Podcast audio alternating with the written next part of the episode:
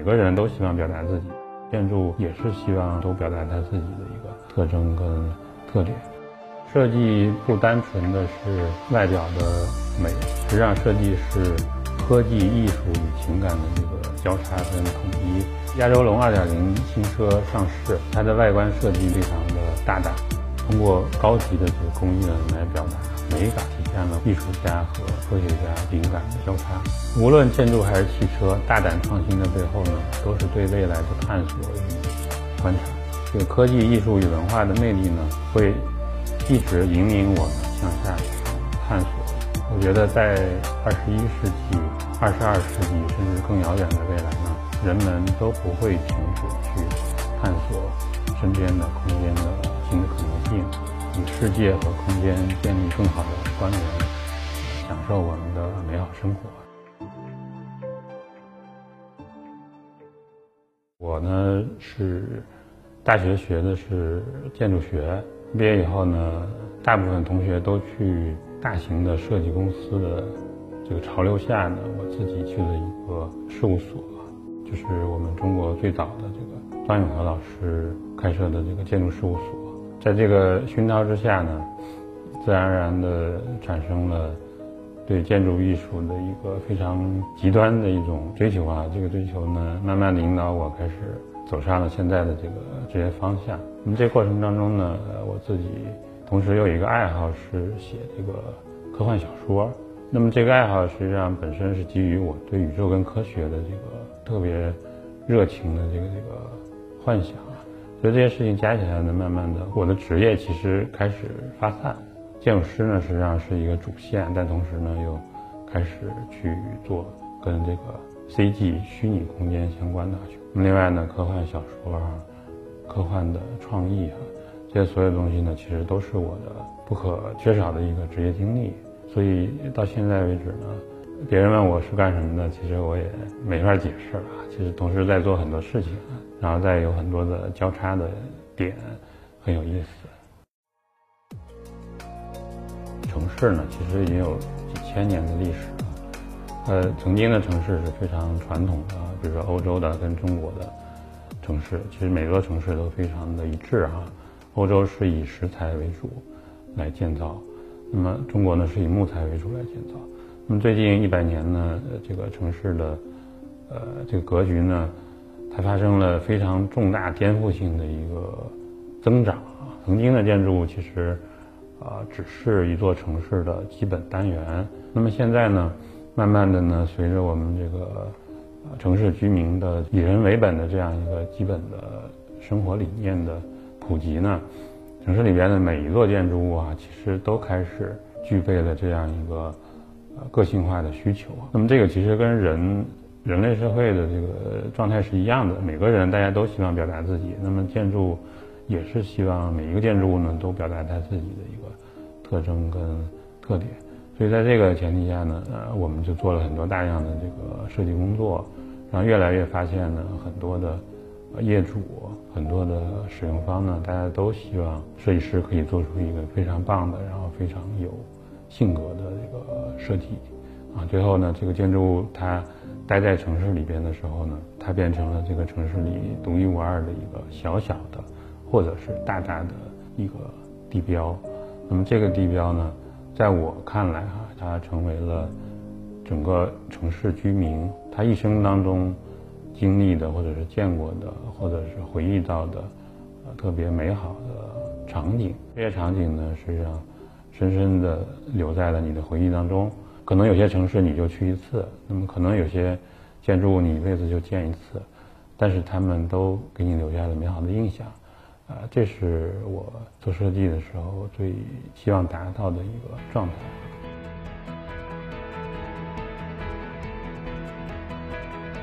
科幻小说呢，其实大家都看过啊，很多关于未来城市的畅想。因为我又是建筑师，又是写小说呢，我发现很多作家对于未来城市的设想呢，不够有想象力。去设想一个未来城市的形态呢，需要非常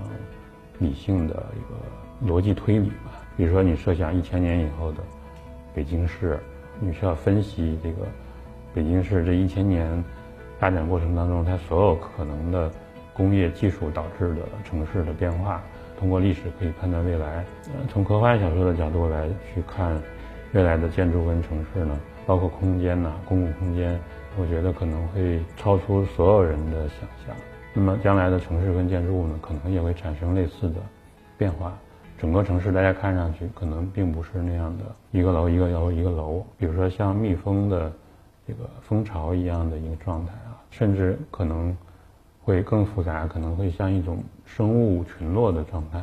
这些建筑物本身将来会真正的拥有智能，就是人工智能啊，包括机械它的运动智能，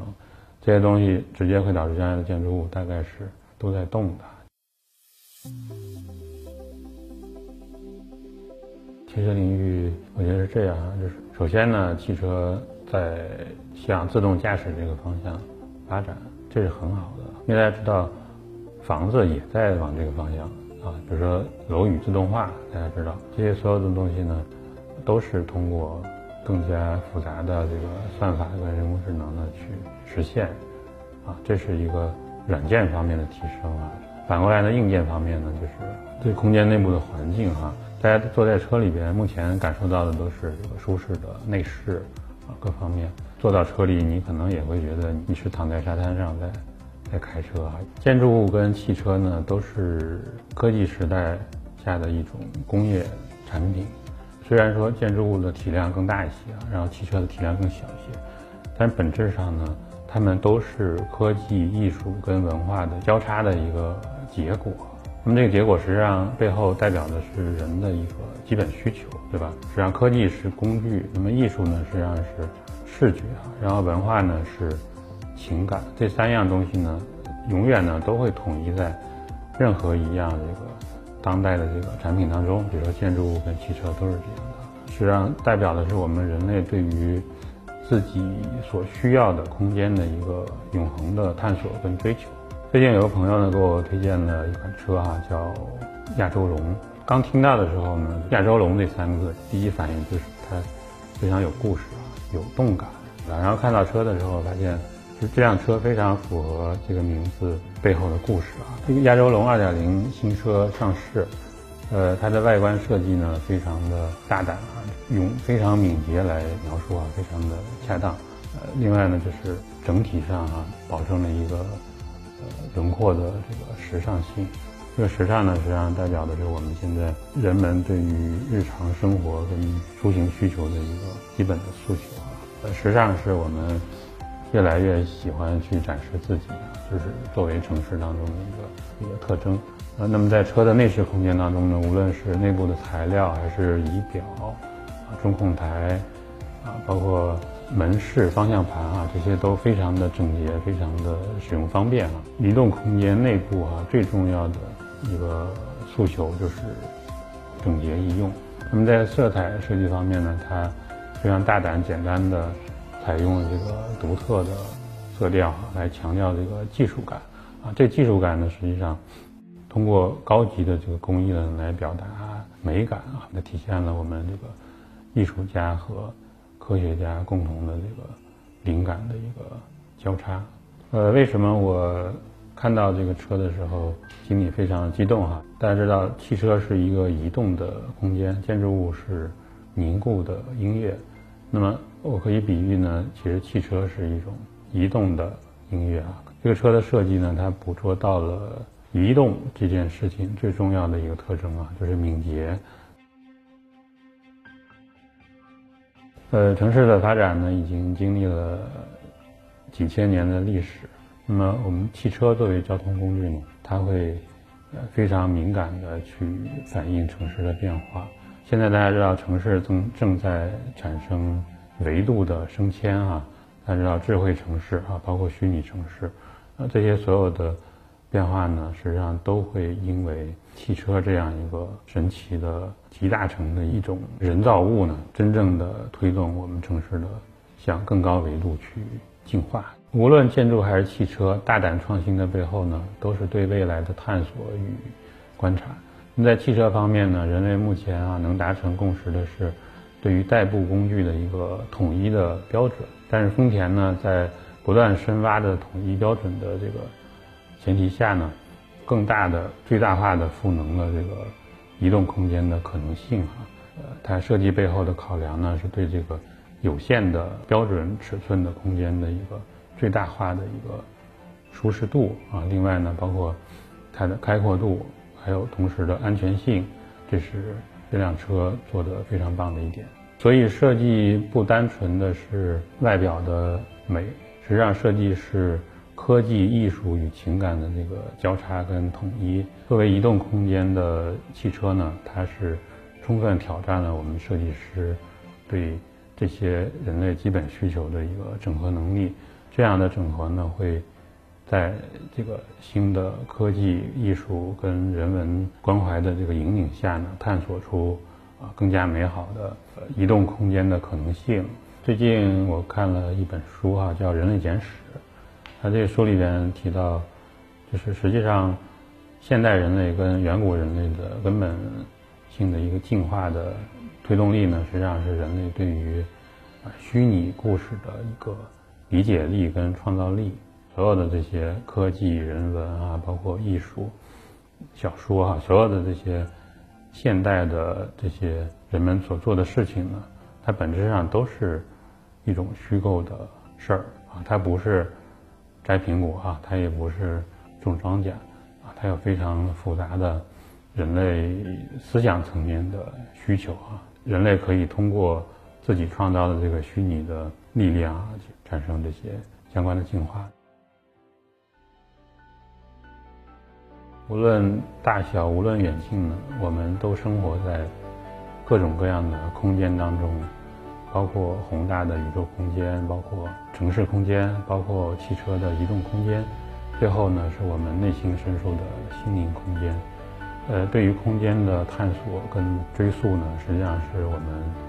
啊人类最基本的一个。生物性，我觉得二十一世纪、二十二世纪，甚至更遥远的未来呢，人们都不会停止去探索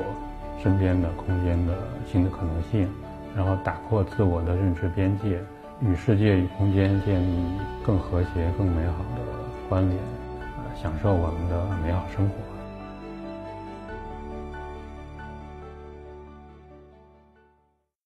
呃，开车或者是骑自行车。蓝灰色、银灰色，大一些，空间大一些，然后安全一些。比较了解是丰田的一个生产架构，非常棒，很科幻。